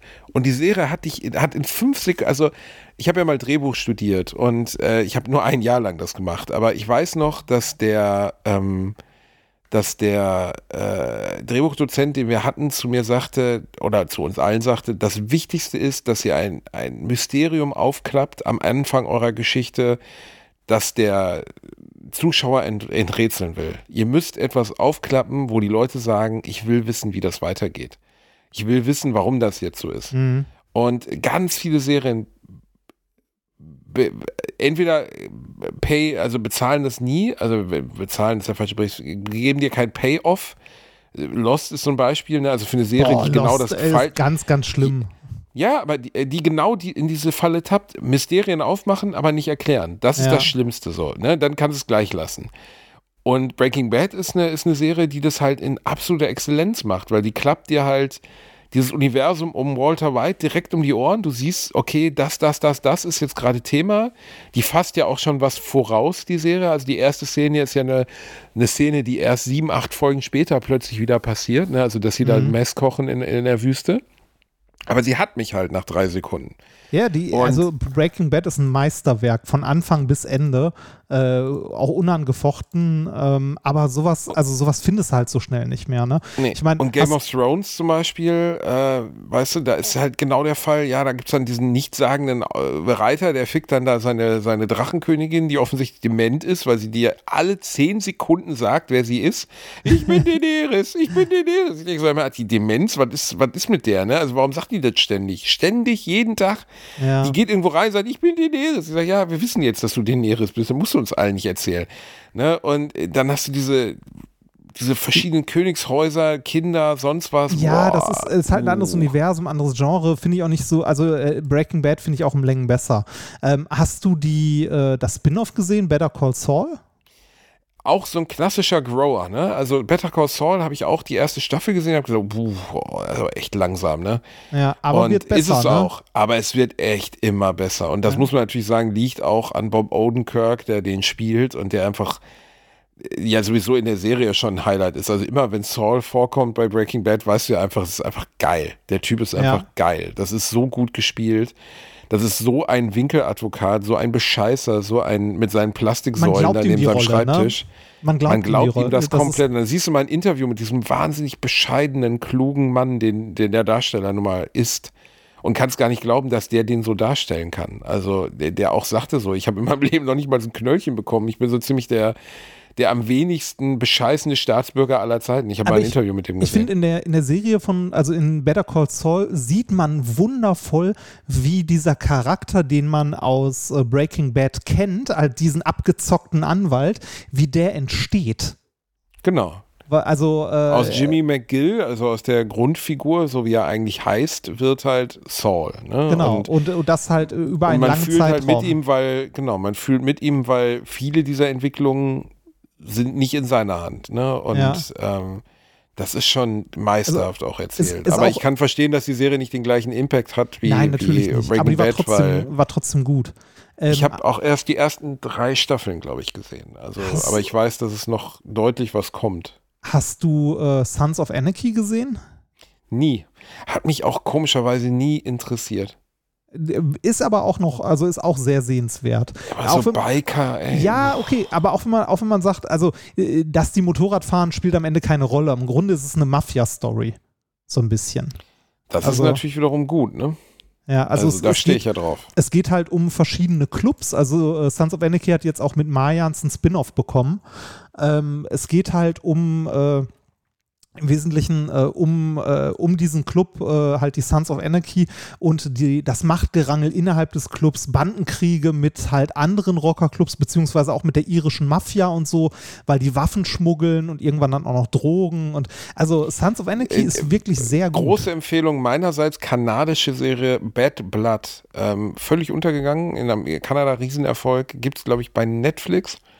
Äh, zwei Staffeln, richtig gut. Auch für ah. jeden, der sowas mag wie Casino, wie äh, von mir aus Sons of Anarchy.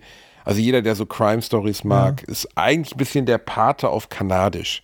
Du kennst du ganz viele Darsteller so nur vom Sehen. Dadurch wird es aber eigentlich spannender, weil du nie weißt, wer stirbt als nächstes, weil du weißt ja bei den meisten Serien dadurch, dass, keine Ahnung, da kommt irgendein ganz bekannter Darsteller vor, da weißt du halt einfach schon, der wird ja, auf keinen der, Fall sterben, weil das ja. können sie sich halt nie leisten. Ja. Ja, äh, da haben wir, also ich bin, wie gesagt, für, für Serienempfehlungen auch immer offen. Immer her damit. Ähm, vielleicht haben wir bis nächste Woche ja schon was und können mal berichten, was wir gesehen haben. Guck dir mal ein, zwei Folgen Sons of Anarchy an und sag mir, wie du findest. Wahrscheinlich scheiße. Aber ich find's gut. Wo läuft denn das? Äh, ich glaube, sowohl auf Netflix als auch auf Prime. Echt? Okay. Schickt uns bitte mal Serienempfehlungen, wir würden uns sehr freuen. Jetzt geben wir zum Abschied noch eine kleine Musikempfehlung rein, ah, Bär. Ja. Machen ähm, wir das? Ich ähm, nehme diesmal was, was ganz, ganz Klassisches, was meine oh, Frau was ganz freuen wird. Äh, ich hätte gerne irgendwas von Billy Talent. Boah, ich hasse Billy Talent. Echt? Ich hasse Billy Talent. Gehört so einer der, der, der Bands, die ich nicht checke. Ich habe die zweimal live gesehen auf zwei Festivals. Die machen gute Stimmung, aber ich hasse die Stimme vom Sänger. Ist wie, äh, ich, ich weiß nicht, woran es liegt. Die sind, die sind eine Bank auf der Bühne, die spielen gut, die Songs sind auch nicht schlecht. Aber ähnlich wie, ah, wie heißen sie denn nochmal, die dänischen Rocker, mein Gott. Wo jeder Song gleich klingt. Ah, Aber das sind Schweden, du Pimmel. Äh, nein, wie heißen, mein Gott, wie heißen die denn? Äh, warte, komm. Nein, Nee, die kommen- die kommen aus Finnland, ne? Dänen, dänische ja, was weiß Rocker, ich, dänische Weltbekannt Rocker. mittlerweile, riesen erfolgreich, bla bla bla. Warte mal, ich gehe mal hier durch irgendwie. Mein Gott, wo sind sie denn? Dänisch. Wirklich sehr erfolgreich. Ähm, mein Gott. Äh, counting all the assholes in the room. La la la. Irgendwas mit Schmerzen. Oh, rein, komm. Still Counting heißt einer der bekanntesten Songs von denen. Warte. Still Counting. Counting. Volbeat. Volbeat. Ah. Genau. Volbeat. Volbeat für mich auch so eine komplette Nicht-Band. Also, wo ich einfach. Erstmal machen die seit 20 Alben genau die gleiche Musik. Also jeder Song ist gleich, wo du einfach immer denkst so, ey, selbst Nickelback hat gegen die Variation. Also du musst ja, wenn du die ersten fünf Songs von Vollbeat hörst bei, bei Spotify, in den Spotify-Abfolgen, denkst du immer, du bist auf Replay, weil es das gleiche Lied ist. Äh, äh, das kann ballern, ne? Also die sind nicht schlecht oder so, aber das ist so gleichförmig, dass mir da einfach komplett die Idee fehlt. Äh, aber ich habe jetzt was von den auch wenig geschätzten Dings draufgepackt. Ich nehme ein wunderschönes Lied von, äh, ja, von der Soundtrack des wundervollen Films Garden State, den ich mal allen schnell empfehlen möchte. Den gibt es bei Netflix oder bei Disney Plus. Bei Disney Plus. Garden Wenn ihr State. ihn noch nicht gesehen habt, geht rein. Du hast doch Garden State gesehen, Ich oder? überlege gerade. Garden State, ein absolutes Meisterwerk von Zach Braff, dem Darsteller aus Scrubs. Äh, es geht um einen jungen Mann, der in sein Heimatdorf zurückkehrt, weil seine Mutter gestorben ist und äh, dort sich in Natalie Portman verliebt, die aber auch wirklich so bezaubernd ist, dass man sich als Zuschauer auch verliebt. Die Liebesgeschichte steht hinten dran. Eigentlich ist es einfach so eine Coming-of-Age-Story. Einer meiner absoluten Lieblingsfilme. Also wirklich ein Meisterwerk. Richtig, richtig, richtig toller Film. Garden State. Guckt euch den mal an. Lohnt sich. Aber ist kein Actionfilm oder so. Ne? Also ist einfach, einfach, ne? Und Heile da packe Welt. ich von drauf The Only Living Boy in New York von äh, Simon Garfunkel. Ah, Sehr gut. auch ein Klassiker. Okay. Auch ein Klassiker. Ja, wir danken euch, dass ihr uns wieder zugehört habt bei einer neuen Folge Alliteration am Arsch. Es war mal wieder ein kleines Butterchen für unsere Herzen. Ja, Wir haben euch lieb Höhen und Tiefen. und mit Höhen und Tiefen, so wie das Leben nun mal ist. Es ging um Weltkrieg, Demenz und Fickerei. So wie Alliteration. Mein Gott, Rani, wir haben, wir haben eine Range, das kannst du ja, keinem ist erklären. schön. Man holt Und das jeden ist ab übrigens und beleidigt nur- jeden. So, soll ich nochmal hinten dran setzen, ähm, wie viel Prozent dieses MacBook in unserer Aufnahme verloren hat? Und jetzt nochmal eine kurze Apple-Werbung. 5 Prozent, Reinhard. Ja, ich habe es- 5% Akku in einer Stunde 60 Aufnahmen, einer Mich- Stunde 40 Aufnahme verloren. mich mich musst du nicht überzeugen. Ich äh, nutze die Dinger seit Jahren und bin damit sehr, Irre. sehr glücklich. Warum bringen die uns nie einen, einen Werbevertrag rein? Warum Weiß ich nicht? nicht. Warum Äh, nicht? Weil Warum die nicht brauchen. Ruft. Wir haben euch lieb, äh, habt einen schönen Tag, habt eine schöne Woche, friert nicht, bastelt euch einen Adventskalender und schrubbelt euch einen in der Gartenhütte. Tschüss. Tschüss.